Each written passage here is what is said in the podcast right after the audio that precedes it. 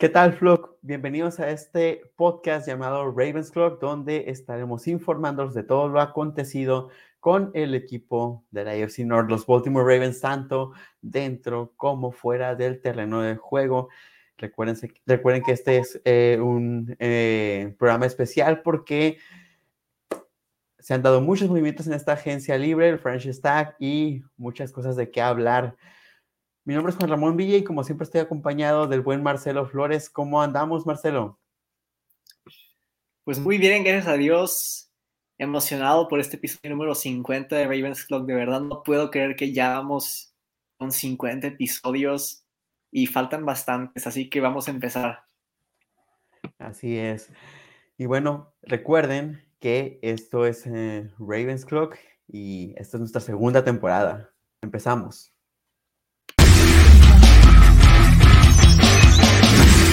Ravens Clock.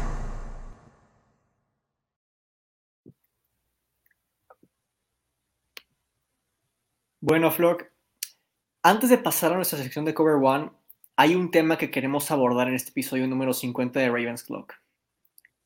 Puede ser muy repetitivo, pero más repetitivos aún son los feminicidios y los casos de violencia contra la mujer en México.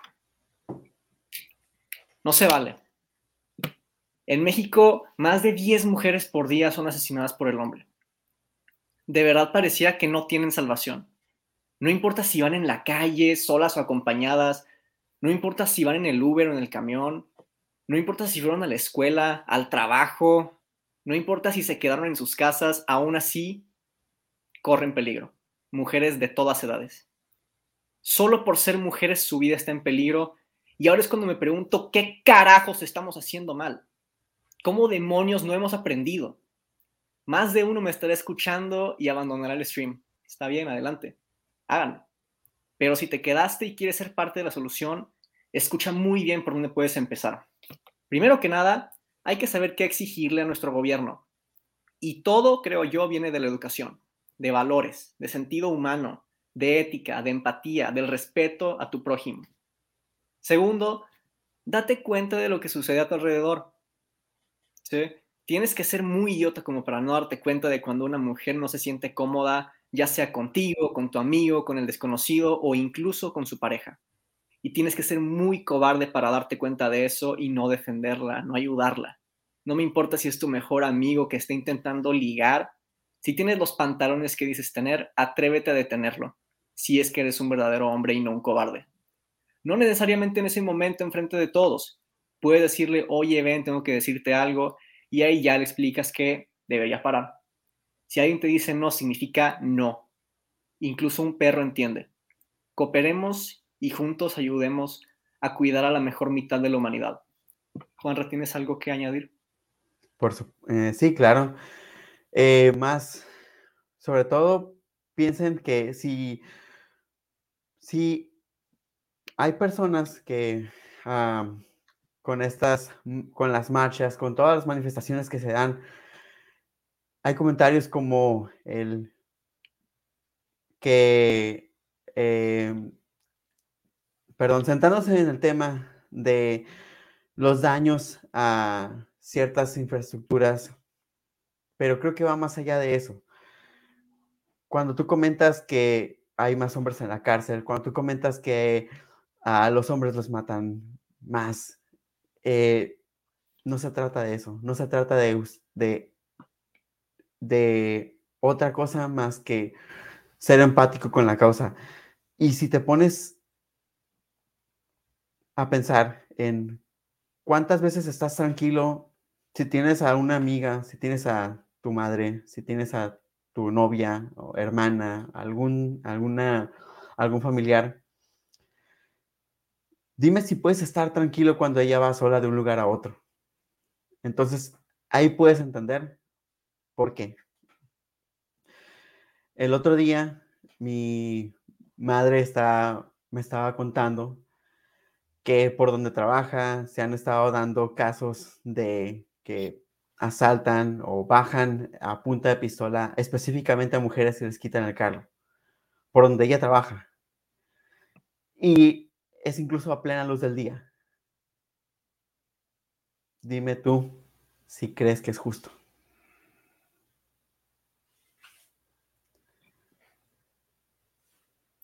Y bueno, pasamos ahora a la sección de Cover One. De verdad que hubo varias noticias que cubrir esta semana. Han pasado muchísimas cosas muy locas, así que vamos a darle. Primero que nada, la NFL levantó todos los protocolos de COVID-19. Juan, ¿esto es dar un paso hacia adelante o un paso hacia atrás, dado la situación de COVID-19 ya en Estados Unidos? Eh, creo que es, es un paso adelante porque a final de cuentas sabíamos que esto no iba a parar de por completo, sino teníamos que adaptarnos y aprender a vivir con ello. Entonces, ahorita ya hay muchos protocolos de seguridad que están bien establecidos, bien entendidos, hay vacunas.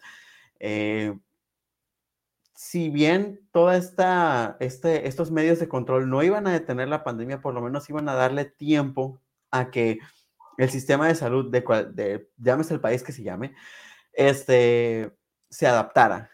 Y parece ser que al final, al final, eh, al parecer, perdón, ya estamos en ese punto en el cual podemos manejar la situación y, bueno, aunque los casos sigan, eh, el número no sea para nada optimista, por lo menos estamos ahí, estamos adaptados y hay un dato, no me acuerdo no, no estaba listo para esto, pero recuerdo haberlo visto de que el 90% de las personas que están hospitalizadas son personas que no se vacunaron. Así que tomen conciencia de ello, amigos. Sí, está claramente demostrado que las vacunas son efectivas. Y también me parece un paso hacia adelante por parte de la NFL. Ahora sí que ellos se adaptaron mucho mejor que otros países de Latinoamérica eh, con la pandemia, entonces me parece bien. Creo que están dando un paso hacia adelante, ya regresando a la normalidad. Sí, ya, era justo y necesario. La siguiente es una pregunta que nos realizó ayer en nuestra página de Instagram, arroba patocv03 o patocv03. Y pregunta, ¿quién fue su biggest riser después del combine? O sea, quien más se benefició más del NFL Combine. Y bueno, para mí, a lo mejor es un poco obvio y predecible, pero pues así es el Combine. Quien más se benefició fue Kalen Barnes. Este corner creó las 40 yardas en 4.23 segundos. Estuvo ahora sí que a 0.01 segundos de empatar el récord de John Ross. Y bueno, sabemos que la NFL no es simplemente velocidad y ya pero ciertamente es muy importante. Cada vez hay más velocidad en todas las posiciones. Y creo yo que en donde más importa la velocidad es en la posición de corner. Entonces, esto lo beneficia muchísimo. Eh, bueno, si yo tuviera que mencionar a alguien, creo que lo vas a, eh, hablar con más profundidad tú más adelante. Entonces, no voy a decir nombres ni quién, simplemente voy a decir que era un tipo que se, este, previo al Combine se hablaba mucho que era un claro día 2 y ahora ya se está haciendo tema que posiblemente sea día 1. Así que vamos a ver. Bueno, y la siguiente noticia que tenemos aquí es que se espera que Amari Cooper ya no siga con los Cowboys para la próxima temporada. Por otro lado, le están dando prioridad a un contrato a largo plazo con Michael Gallup. Y Juan sé que le vas a los Ravens igual que yo, pero le tienes cierto cariño a la franquicia de Dallas, así que quería conocer precisamente tu punto de vista. ¿Lo hacen bien los Cowboys? Eh, en mi opinión, creo que no es lo mejor, pero entiendo por qué se hace y creo que pueden estar bien. Creo que lo que, lo que eh, mostraron tanto Cedric Wilson como Michael Gallup como CeeDee Lamb, siendo CeeDee Lamb el que claramente va a tomar el protagonismo del equipo, creo que es una transición eh, de que no es tan brusca, brusca, perdón, no es tan, tan drástica. Creo que Michael Gallup puede cumplir esa función que tenía a Mari Cooper.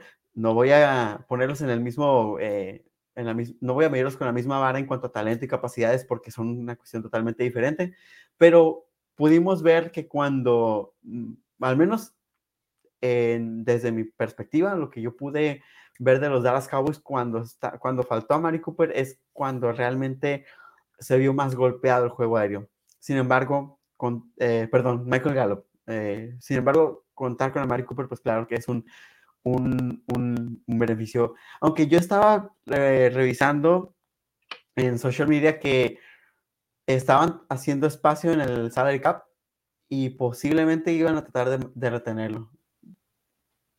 Sí, yo lo que vi fue que intentaron negociar con DeMarcus Lawrence para que le pagaran menos esta temporada, pero se negó. Y bueno, se vale, cada quien tiene sus razones económicamente hablando. Hoy en día sí me parece más talentoso a Murray Cooper, incluso que CeeDee Lamb, pero si estamos apostando dentro de dos años o algo así, y con la seguridad que tienen los Cowboys en la posición de wide receiver, ciertamente creo que Michael Gallup tiene un techo muy alto y CeeDee Lamb todavía más. La siguiente noticia es que varios equipos utilizaron ya su franchise tag. Los Chiefs con Orlando Brown, un viejo amigo, los Browns con David Njoku, los Bengals con Jesse Bates, los Packers con Davante Adams, los Jaguars con el famosísimo Cam Robinson, los Cowboys con Dalton Schultz, los Dolphins con Mike Gesicki y los Buccaneers con Chris Godwin. Pero hablando de los Ravens más que nada, ¿qué jugador ves tú, Juanra, que sería probable para que los Ravens usen esta etiqueta? Ok. Ah, ah, ah, a ver, creo que me voy a ir con. Dicen. Ok, sí. Eh, está. Pues creo que voy a ir con eh, Patrick Ricard. Sí, se me hace una excelente opción. Yo más que nada estaba pensando en Bradley Boseman, por eso de que varios equipos iban a, iba a generar interés Bradley Boseman por varios equipos. Pero bueno, los Ravens no siempre la usan, así que ya veremos qué deciden hacer. Los Patriots del roster a Kyle Van Noy. Bill Belichick se caracteriza por hacer movimientos muy sorprendentes en cada offseason que reaccionamos como, ¿por qué hiciste eso? Pero bueno, ¿te gustaría ver a Kyle Van Noy en los Ravens, Juanra? Mm, no, no, realmente me parece un tipo que, que funciona bajo un esquema y bueno, simplemente ha sido el esquema de que dentro de Bill Belichick. No es un protagonista, no, no me parece alguien que pueda aportar algo muy sobresaliente en los Baltimore Ravens.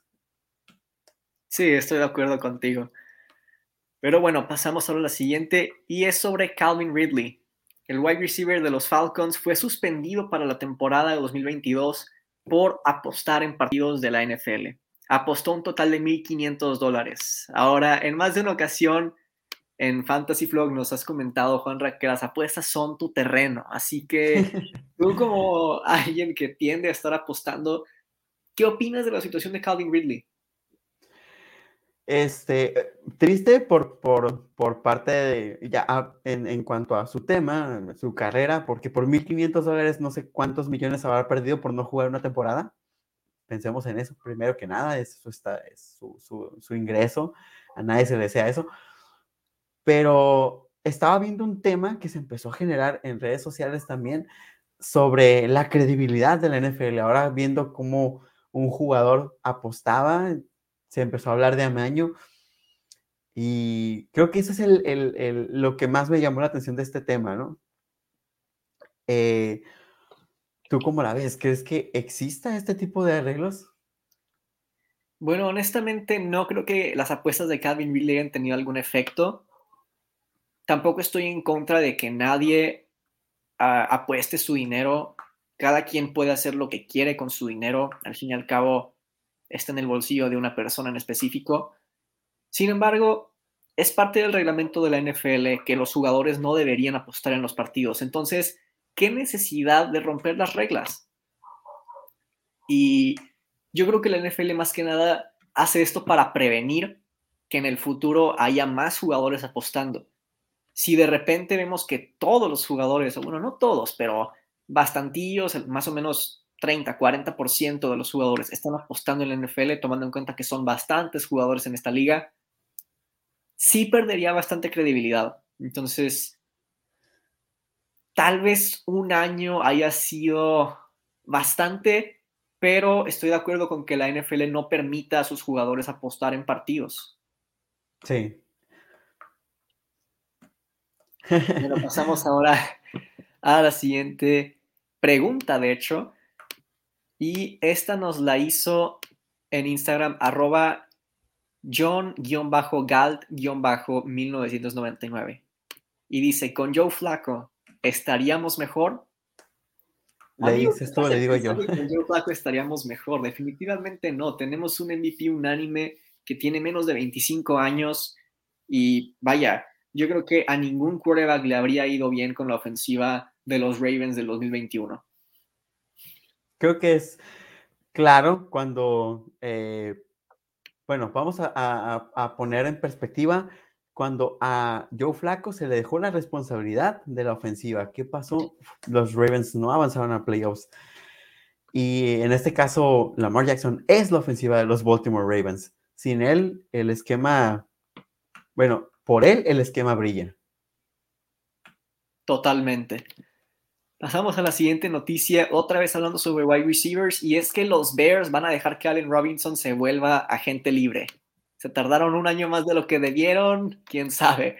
Pero bueno, ¿te gustaría aún un año después verlo en los Ravens o en qué otro equipo? Mira, creo que una ventaja es que su performance no, no resaltó para nada este año y podría llegar a un precio accesible, quizá. Sí, Allen Robinson sigue siendo mi receptor favorito en la NFL. Este, y a un precio adecuado, por supuesto que, que lo compro en los Baltimore Ravens. No creo que pase. Y siendo así, pues, ¿en qué equipo me gustaría verlo? Quizá en el Washington Football Team. Bueno, ya hacen los Commanders, pero sí en Washington. Ah, sí, cierto. A mí la verdad me llama muchísimo la atención eso de que los Patriots han mostrado interés por adquirir este receptor. Yo creo que sería una pieza fundamental para Bill Belichick y Mac Jones. La siguiente noticia, ahora sí vamos con estos contratos multimillonarios porque Aaron Rodgers renovó con los Packers. El contrato es de cuatro años y 200 millones de dólares. Juan, sé que Aaron Rodgers es tu quarterback favorito en la NFL, pero ¿te parece adecuada la cantidad que ofrecen los Packers? Sí, y creo que esto ya lo he mencionado antes con otros quarterbacks a los cuales se les paga así. Y es que tú como organización lo que busques es aumentar las posibilidades de éxito en tu franquicia. ¿Cómo lo haces? teniendo y reteniendo el talento. Sin duda, o sea, no es, no está en, ningún, eh, no, no, se cuestiona, perdón, para nada la calidad de jugador que es Aaron Rodgers. Y si quieres darle posibilidades a tu franquicia de tener éxito, debes tener a el jugador ahí, dos veces ya MVP. Consecutivas aparte. Y bueno, me parece algo elevada la cantidad, siendo sincero, 50 millones al año con un quarterback que tiene 38 años de edad. Y también como que me pongo en los zapatos de los fanáticos de Green Bay y digo yo, entonces, ¿para qué eligieron a Jordan Love? Claro, lo hemos visto jugar y no ha sido para nada como se esperaba que fuera el proyecto, pero aún así siento que le escala un poquito. Y Hemos visto que Tom Brady a unos 40 años jugó como jugó. No sabemos qué vaya a pasar con Aaron Rodgers. No niego, no estoy diciendo que no pueda pasar igual, pero pues realmente hay incertidumbre. No sabemos realmente. Vamos a ver qué es lo que sucede por parte de Aaron Rodgers y este nuevo contrato con los Packers. Los Chargers, por otro lado, renovaron a Mike Williams, quien había generado interés por parte de los Chiefs, y el contrato es de tres años y 60 millones de dólares. Mike Williams se une a ese como club de los 20 millones anuales por parte de un wide receiver. Juanra, ¿qué opinas al respecto? Creo que Mike Williams es una pieza clave en la ofensiva de los LA Chargers y hay que aprovechar que por el momento su quarterback sale barato. Sí, en eso tienes muchísima razón. Eh, y bueno, sí se me hizo raro que le pagaran 20 millones tomando en cuenta que tienen a Keenan Allen allá al ladito, pero ciertamente me, me, da a entender que los Chargers quieren seguir dominando en el ataque aéreo con Justin Herbert, Keenan Allen y Mike Williams. Alguien que te gana separación constantemente con Keenan Allen, alguien que te gane esos balones arriba con Mike Williams. Ya nada más les falta algún velocista más consistente y Justin Herbert con un excelente brazo. Pero bueno, ya muchos esperaban que habláramos de esta noticia sobre el trade. Todos sabemos de, de cuál estamos hablando y es que hubo un trade abismal. Los Seahawks mandaron a Denver a Russell Wilson y un pick de cuarta ronda y los Broncos mandan a Seattle a Drew Locke, Noah Fant, Shelby Harris, dos picks de primera ronda, dos picks de segunda ronda y un pick de quinta ronda. Juanra, ¿quién ganó este trade? Ah, creo que es más que obvio, ¿no? bueno, al menos a mí me parece que es los Denver Broncos sin duda alguna. Y me puedo poner en los zapatos de Noah Fan, que pobre, haber pensado que vamos a tener a Russell Wilson. Ah, no, te vas a los Seahawks con Drew Locke. Por ahí me, me, dijeron de un meme de que el pobre Noah Fan pasa de tener a Drew Locke como quarterback a tener a Drew Locke como quarterback. Solo con un head coach que desde mi punto de vista ya merece ser expulsado. Pero bueno, me parece que ambos equipos ganan el trade. Eh, me recuerda muchísimo al trade entre los Lions y los Rams. Matt Stafford, ya saben todo lo que ocurrió, pero sabemos que el equipo actual que tiene Seattle no estaba hecho para ganar un Super Bowl. Si bien hace unos años había muchísimo talento, iban ascendiendo, de repente empezaron a cambiar las cosas, bastantes jugadores yendo y viniendo, Jamal Adams no, no fue lo que se esperaba que iba a ser, y entonces se quedan sin playoffs. Evidentemente los Seahawks necesitan un proyecto a, a largo plazo. Creo que deberían empezar por correr a Pete Carroll y su predecible defensiva con la misma cobertura todo el tiempo. Pero bueno, sí pienso que los Seahawks ganan y claro que pienso que los Broncos ganan. En este caso, los Broncos se vuelven aquel equipo que quiere ganar en este momento. Dio muchísimos picks, cuatro de primera y segunda ronda los próximos dos años. Pero están adquiriendo uno de los mejores quarterbacks en la NFL, Russell Wilson. Algunos recordarán que en mi top 10 del año pasado lo puse en segundo lugar y si bien esa temporada no fue la mejor para él, creo que todos pudimos ver por qué. Así que aguas con los Broncos y esa división. El año, eh, bueno, sí, sí, bueno, fue este año, perdón. Eh, hablábamos de cuando se hizo el trade de Matthew Stafford y cómo cambiaba el panorama en cuanto a proyección de hasta dónde podían llegar estos eh, esos LA Rams. Eh, y lo hemos hablado, Marcelo, que a los Denver Broncos están, estaban a un buen quarterback de ser un equipo contendiente. Si los Denver Broncos ni siquiera pisan los playoffs, eso sería un fracaso. Sí, definitivamente, pero ya puedes decir ahí lo que nos comentaste el otro día en el chat. ¿Qué tan lejos van a llegar los Broncos, eh, Juanra? Voy a poner el, en el mismo caso que a los LA Rams. Los Denver Broncos me gustan para ser representante de la conferencia americana en el Super Bowl hasta este momento. Vamos a ver qué más dice la, la off-season. Todavía queda mucha agencia libre y el draft, pero si sucede, lo escucharon primero aquí, si no sucede, ya saben de quién burlarse, ¿no? aquí nos comenta Miguel Madrid que él piensa que el proyecto va a funcionar en Seattle, que Drew no es tan malo y con ese grupo de receptores y su viejo amigo, él piensa que sí va a resultar. Yo no estoy de acuerdo, quién sabe, puede que Drew Lock dé un salto, pero hay incertidumbre. No puedes planear jugar una temporada solamente con Drew Lock como quarterback sin que nadie le esté compitiendo.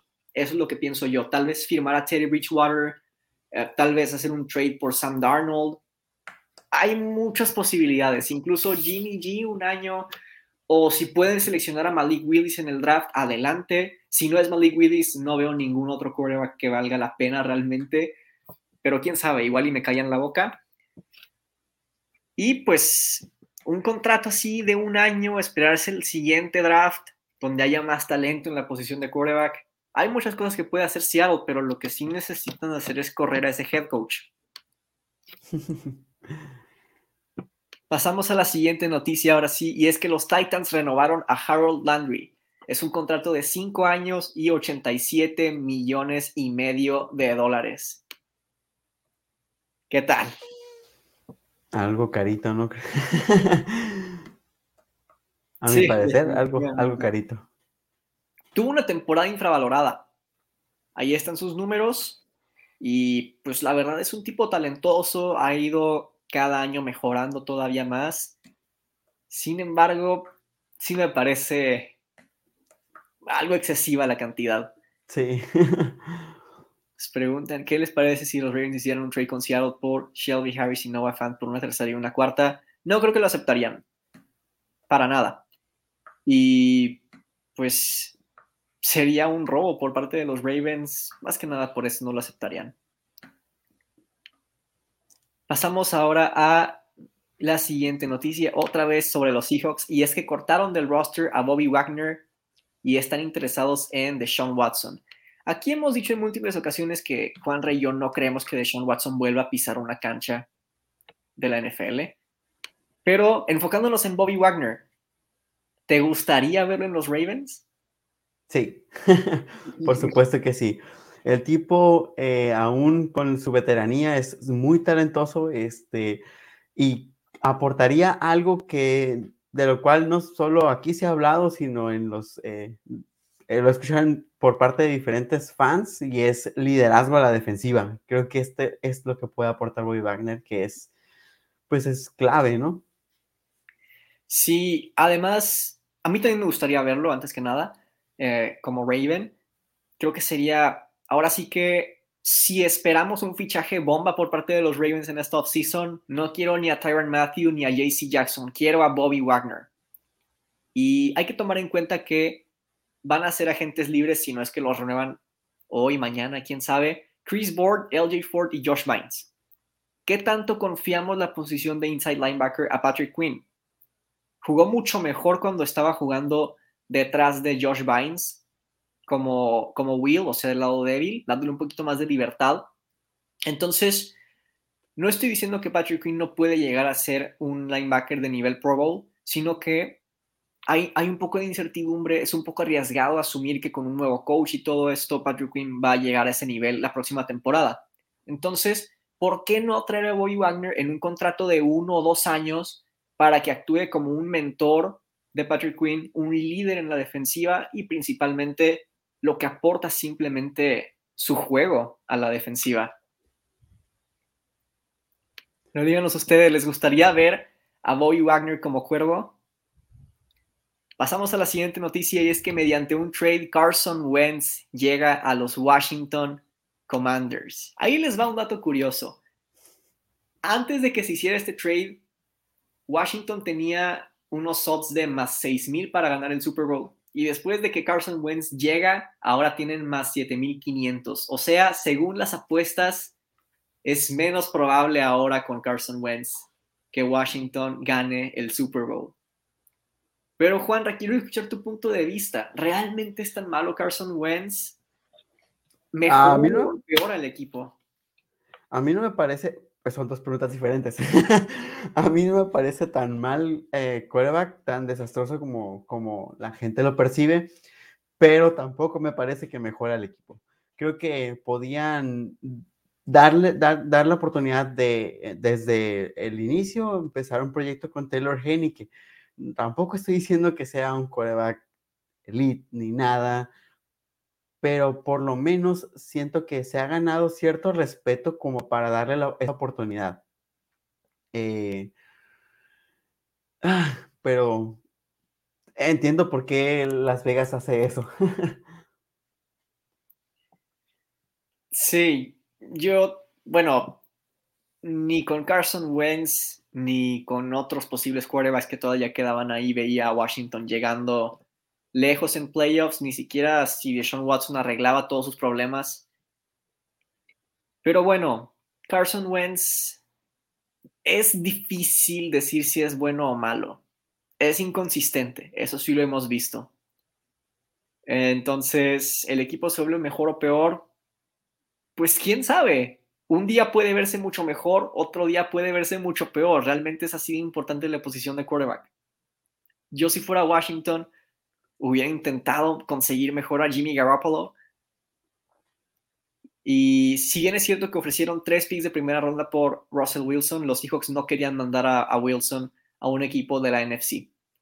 Ahora, todo eso también es producto de la crisis de talento que hay en la posición de quarterback para la siguiente draft class. Entonces, si vemos que realmente hay muy poco talento y pues tienes que darle a tu afición triunfos al menos tienes que fingir que le estás echando ganas a los partidos.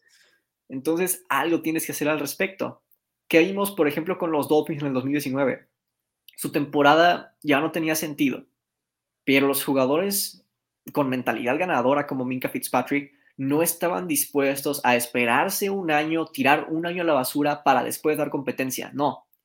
Hay bastantes jugadores que lo que van a querer es irse a un equipo con mentalidad de ganar porque saben que en cualquier momento se puede terminar su carrera en la NFL y lo que menos quisieran es tirar un año a la basura. Pero bueno, empecé hablando de Carson Wentz y terminaron de todo esto. En fin, ya pasamos ahora sí a las noticias de los Ravens y me parece que fue un día agridulce, podría decirse, para la afición de los Ravens, porque por el lado dulce, Alejandro Villanueva se retira de la NFL. ¿Qué opinas, Juanra? Mm, bueno, creo que puedo ver la cara de felicidad de más de uno aquí en el chat y en los grupos de Facebook y creo que también nos incluye un poco a nosotros. Pues así es la temporada, ¿no? Muchos decían que teníamos, que teníamos un, un infiltrado con Alejandro Villanueva. Y sí, vimos el trabajo que hizo, como la verdad no estuvo ni de cerca de desquitar lo que lo que, lo que se esperaba de, de este jugador. Bueno, ciertamente Alejandro Villanueva no había llegado para quedarse y eso lo demostró temprano en la temporada. Aquí ya nos pusimos a cantar en el chat. Pero bueno, evidentemente jugó mucho mejor de tackle izquierdo que de tackle derecho y no puedo quejarme, ¿no? Toda su carrera jugó de tackle izquierdo. Pero con Ronnie Stanley en el equipo, nadie se va a ganar el trabajo de tackle izquierdo titular por encima de él. Vamos a ver qué pasa con la posición de tackle, vamos a ver cómo regresa Ronnie Stanley, vamos a ver si Patrick McCarry realmente es tan talentoso como algunos defensivos lo dijeron, pero por lo pronto me parece mucho mejor que estén Ronnie Stanley y Patrick McCarry que Alejandro Villanueva y quien sea, si quieres Anthony Muñoz o Jonathan Noglen. De verdad que Alejandro Villanueva había unos días que parecía que simplemente no quería jugar. Pero bueno, se retira, felicidades en su carrera. Va a ser recordado como Steeler, obviamente. Por favor, que lo recuerden como Steeler y no como Raven, porque daría vergüenza. Y pasamos a la siguiente noticia. Los Ravens cortaron el roster a Tavon Young. Aquí viene la parte agria de estas noticias pero generaron 6 millones de dólares en el espacio salarial. Ya habíamos comentado aquí en Ravens Clock la posibilidad de que los Ravens cortaran a Tavon Young para generar espacio en el tope salarial. Y pues era o con Marcus Peters y generar 10 millones o con Tavon Young y generar 6 millones. Aquí me parece que toman la decisión correcta cortando a Tavon Young. ¿Qué opinas tú, Juanra? Sí, coincido totalmente. No es algo que, que ni de cerca hubiera deseado, obviamente, pero mm, había que, dejar ir a uno, eh, no, no había otra posibilidad y sí, bien lo mencionas Marcelo, era, eh, se dejó ir al, al, ¿cómo lo podemos decir? Al que tenía más incógnitas de los dos. Sí, sobre todo porque pues hubo temporadas enteras que se perdía y eso era una constante.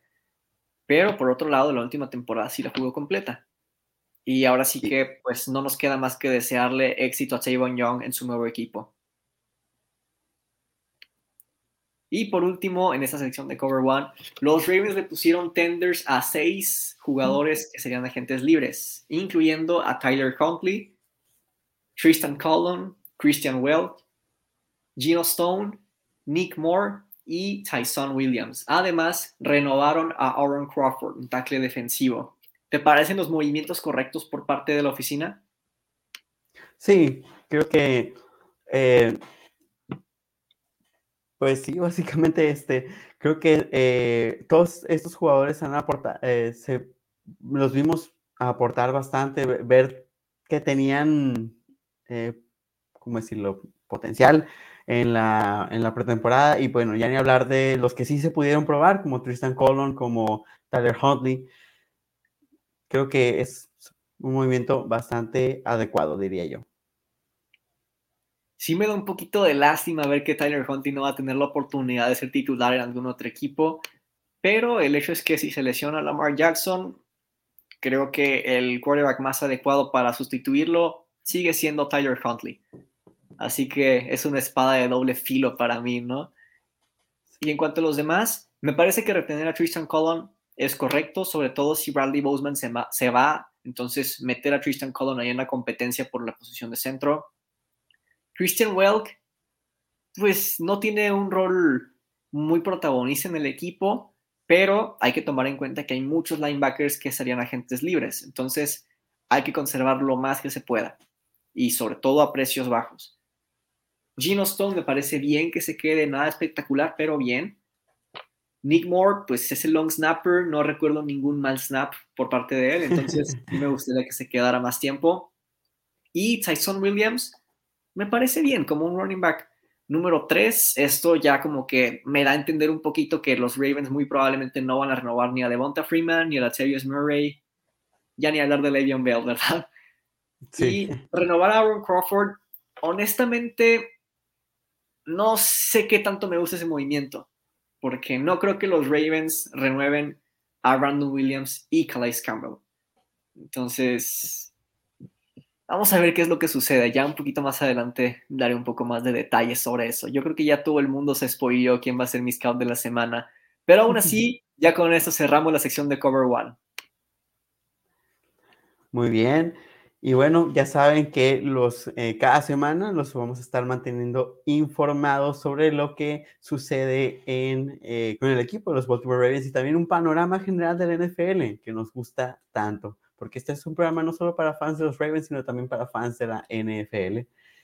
Y bueno, ahora toca hablar de la, la sección principal de este programa en off-season, que es el Scout de la semana. Y de nuevo, Marcelo me ganó, hizo la tarea primero, así que, eh, ¿quieres empezar tú? O bueno, tú decides, ¿quién empieza? Pues ya preparé la pantalla, así que... Ah, sí, va. Y es el jugador del que todo el mundo está hablando. Ahora, un posible escenario que veo para los Ravens en cuanto a la posición de defensive tackle es, como lo dije anteriormente, que no renueven o a Calais Campbell o a Brandon Williams. Claro, es posible que renueven a ambos, más no conveniente, creo yo. Y es posible que no renueven a ninguno. Pero creo que no renovar a ninguno es una apuesta arriesgada. Ya habíamos comentado que los Ravens necesitan rejuvenecer esta posición. Con Justin Marvique no hay ningún problema, pero no puede ser él solo. Renueven a quien renueven, necesitan añadir una pieza más desde mi punto de vista. Y por eso les traigo a Jordan Davis, liniero defensivo de Georgia, mide 6 pies 6 y pesa 341 libras. Y ahí les van sus números en el combine con, con ese cuerpo de monstruo, ¿no? Corrió las 40 yardas en 4.78 segundos. Las primeras 10 yardas fueron en 1.68 segundos. Ese es un mejor tiempo que el que hizo Jarvis Landry. Saltó 32 pulgadas en el salto vertical, 10 pies y 3 pulgadas en el salto hacia enfrente. Dije santo, ¿verdad? Era salto. Pero bueno, Jordan Davis es un súper atleta. Y eso se nota en el terreno de juego, su velocidad, su fuerza, su explosividad con las manos. Algo que he visto y me gusta mucho de él es la capacidad de estarse moviendo izquierda, derecha, izquierda, derecha, aún siendo bloqueado para hacer una tacleada.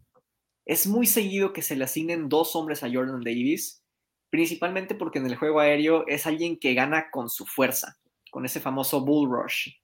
En sus 41 partidos de fútbol americano colegial acumuló 90 tacleos, 11 y medio para pérdida de yardaje y 7 sacks. En su última temporada fue el noveno jugador en cuanto a votos al Heisman. Ciertamente creo que este jugador le agregaría muchísimo valor a la defensiva de los Ravens o a cualquier equipo al que llegue. Este es Jordan Davis. Como había mencionado eh, hace al principio del programa, con la pregunta que nos hicieron, él es de mis, es mi riser favorito a partir de este combine. Eh, he estado escuchando algunos podcasts sobre, sobre el draft, eh, prospectos, etcétera. Y él es un tema porque es alguien que se visualizaba en, día 2, inclusive, inclusive en algunos casos día 3, y ya se está hablando de tomarlo en primera ronda.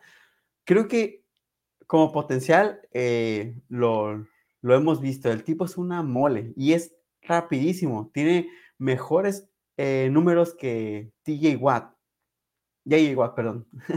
tiene mejores números que JJ Watt en su combine y es apenas poquito, eh, y los números eh, comparados con, con Cam Jordan son apenas más bajos, pero hay una diferencia.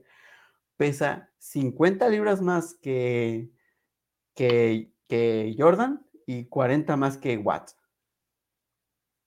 Sí, de verdad que es un super atleta y, y como nos había dicho Ian Roundtree en nuestros primeros episodios de Ravens Clock, dale a tus coaches un excelente atleta y ellos se encargan de convertirlo en un jugador de fútbol americano.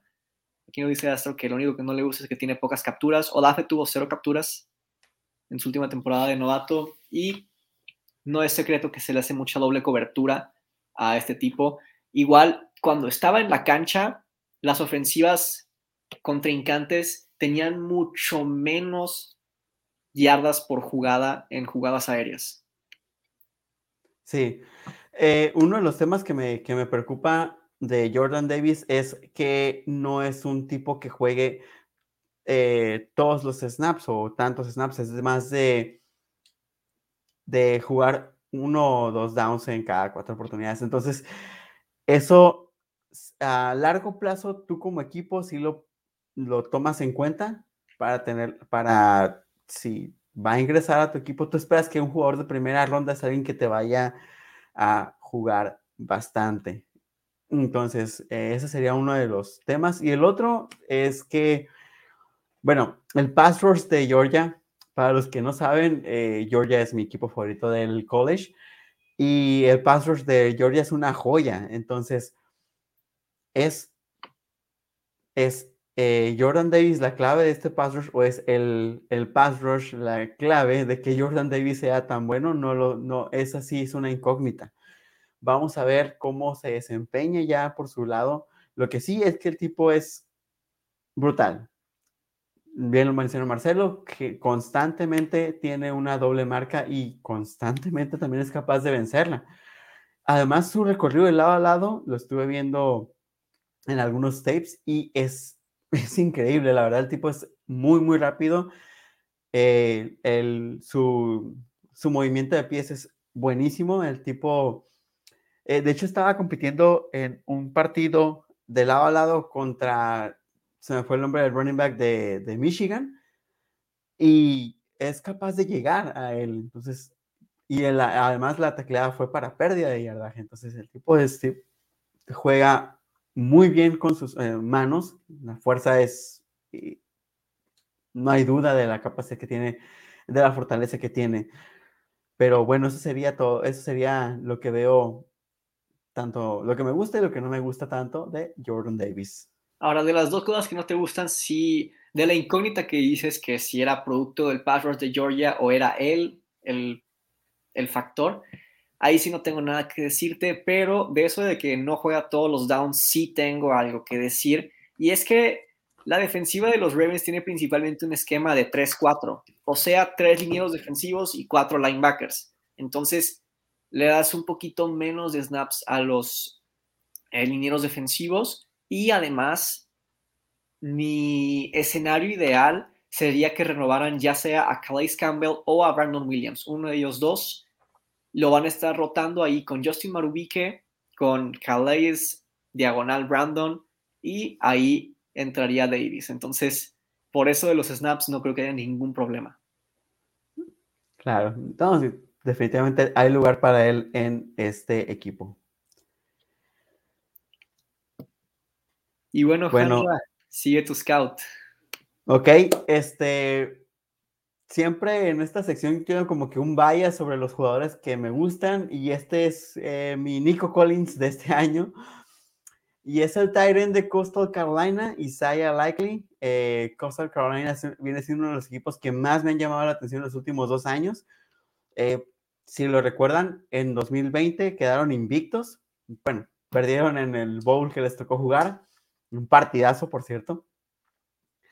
Pero la parte de la clave de que los eh, Chanticleers quedaran invictos es este hombre, Isaiah Likely. El Tyrant eh, bueno, si alguien ha visto jugar a Coastal Carolina, es un, es un equipo que corre mucho. Su, prioridad es, eh, su enfoque es mucho más por tierra. Y aún así el tipo es capaz de destacar. Aprovechan mucho la capacidad. Bueno, el esquema es, eh, favorece el acarreo, también aprovechando la capacidad que tiene el coreback, que también me gustaría hablar en algún punto de él. pero bueno, Isaiah Likely, a pesar de ser una ofensiva que se enfoca mucho en el ataque terrestre, tuvo más de 900 yardas en su, en su año de senior y eh, en, en, en, la última, esta última temporada tuvo un total de 12 touchdowns por pase, siendo el líder en su conferencia.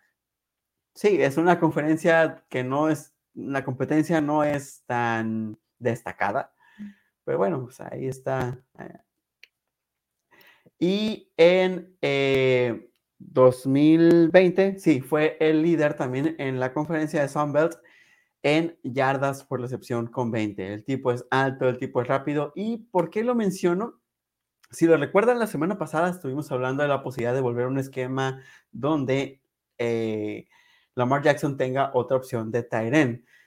Y si llegara a caer Isaiah Likely en el equipo, creo que, creo que funcionaría bien ahí. Eh, puede, puede disputar los balones eh, uno a uno y es muy rápido y el salto vertical de este tipo es brutal. No te miento, Juanra, cuando dijiste que este jugador iba a ser tu scout de la semana, no lo traía mucho en el radar, pero me puse a ver su video y de verdad que me encantó. Isaiah Likely me atrevería a decir que es el Kyle Pitts de esta clase. A lo mejor no a ese nivel todavía, quién sabe si después esforzándose en los entrenamientos llegue ahí, pero en cuanto a su estilo se me hace muy similar. Es muy rápido para ser un tight end y cuando es tacleado no deja de mover las piernas como si fuera un corredor.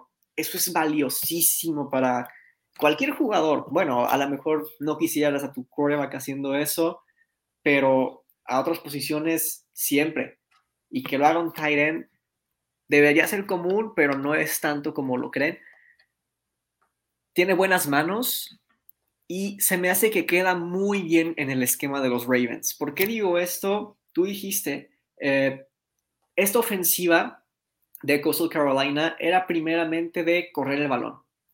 Igual es la de los Ravens. Entonces, estos tight ends que están en ofensivas de correr mucho el balón se benefician muchísimo del play action, porque bajan los linebackers y por lo regular son esas zonas las que atacan los tight ends. Y es un tipo que como es rápido, puede llegar a esas zonas rápidamente y conseguir yardas después de la recepción. Entonces, creo que quedaría muy bien en este esquema de jugadores rápidos, de play action, de correr, y que se benefició muchísimo de tener tres ends en el 2019.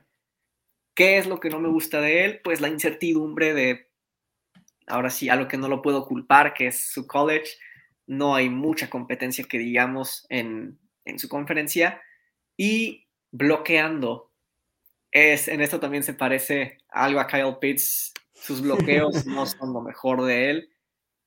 Pero bueno, aún así creo que los Ravens tienen con qué sustituir a, vaya, si en alguna jugada necesitan Titans que puedan bloquear mejor, tienen con qué. Entonces, no estaría forzado a bloquear mucho en los Ravens, pero a veces para vender una jugada o algo así, meterlo ahí que piensen que va a ser pase y en realidad no lo es o se queda bloqueando para engañar a la defensiva, a veces sí va a tener que bloquear. Entonces, vaya, yo creo que de todas las posiciones es importante bloquear y Isaiah Likely siendo un tight end sí me deja algo que desear. Sí, no, además de eso, eh, precisamente por esa, eh, e, ese downside es, lo alinean muchísimo, muchísimo por fuera eh, de out.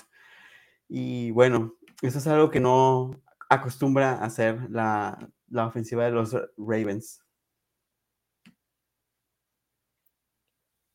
Por aquí nos comenta Jesús Daniel, buenas noches Ravens, andamos en la calle pero viendo la transmisión. Bienvenido Jesús, ahora sí que andamos con todo en esta offseason, poniéndolos al corriente de lo que pasa con este equipo. Ya se nos pregunta cuál corner creen que llega a los Ravens si Sauce o Stingley ya no estuvieran disponibles. Yo creo que en primera ronda no valdría la pena ir por un corner que no fuera Stingley o Sauce, pero tal vez en segunda ronda tardía o en tercera ronda estaría Darion Kendrick por ahí es un prospecto interesante. Sí, totalmente. Y bueno, con eso eh, terminamos el análisis de los scouts de esta semana. Déjenos en los comentarios qué les parece, si alguno de los jugadores que mencionamos les llama la atención. Si alguien no ha visto, uh, si alguien no los ha visto o no los conocía, pues aprovechen. Ya les dimos un pequeño intro. Y bueno, Flock, Ahora nos toca, no, nos, toca más que nada, pues decir adiós. Recuerden seguir a este proyecto en todas las redes sociales, pero antes que nada, Marcelo, ¿cómo te puede encontrar la gente en las redes sociales? A mí en Facebook me encuentran como Marcelo Flores y en Instagram como arroba guion bajo Marcelo Flores. Ya saben que cualquier duda que les haya quedado del stream, si quieren hacer una petición para hacer algún scout en específico, si tienen alguna duda sobre los Ravens, la NFL en general o incluso Fantasy, que no creo que en este momento haya uno sobre Fantasy, pero tal vez por mayo, por ahí, igual me la pueden hacer. Ahí estoy disponible. Me tardo en responder, sí, pero respondo. Bueno, a mí me pueden encontrar como juanr.villa en Facebook y arroba juanrayon-villa tanto en Twitter como en Instagram. También cualquier duda de NFL, fantasy, aún de manera muy eh, muy adelantada de apuestas de NFL, ¿por qué no? De una vez, ahí están el tema de las futuras. Y pues, si quieren echar la reta de Street Fighter 5, también me pueden buscar ahí. Y bueno, como les decía, sigan este proyecto en todas las redes sociales, como que aparecen acá arriba, ahí lo pueden ver. Estamos en todos lados, como Somos Ravens o arroba Somos Ravens, donde se requiere. Eso es todo por el programa número 2 de esta segunda temporada, gente. Espero que tengan una excelente noche y recuerden que hoy y siempre somos Ravens. Somos Ravens. Hasta luego, Flo. Que tengan una bonita semana.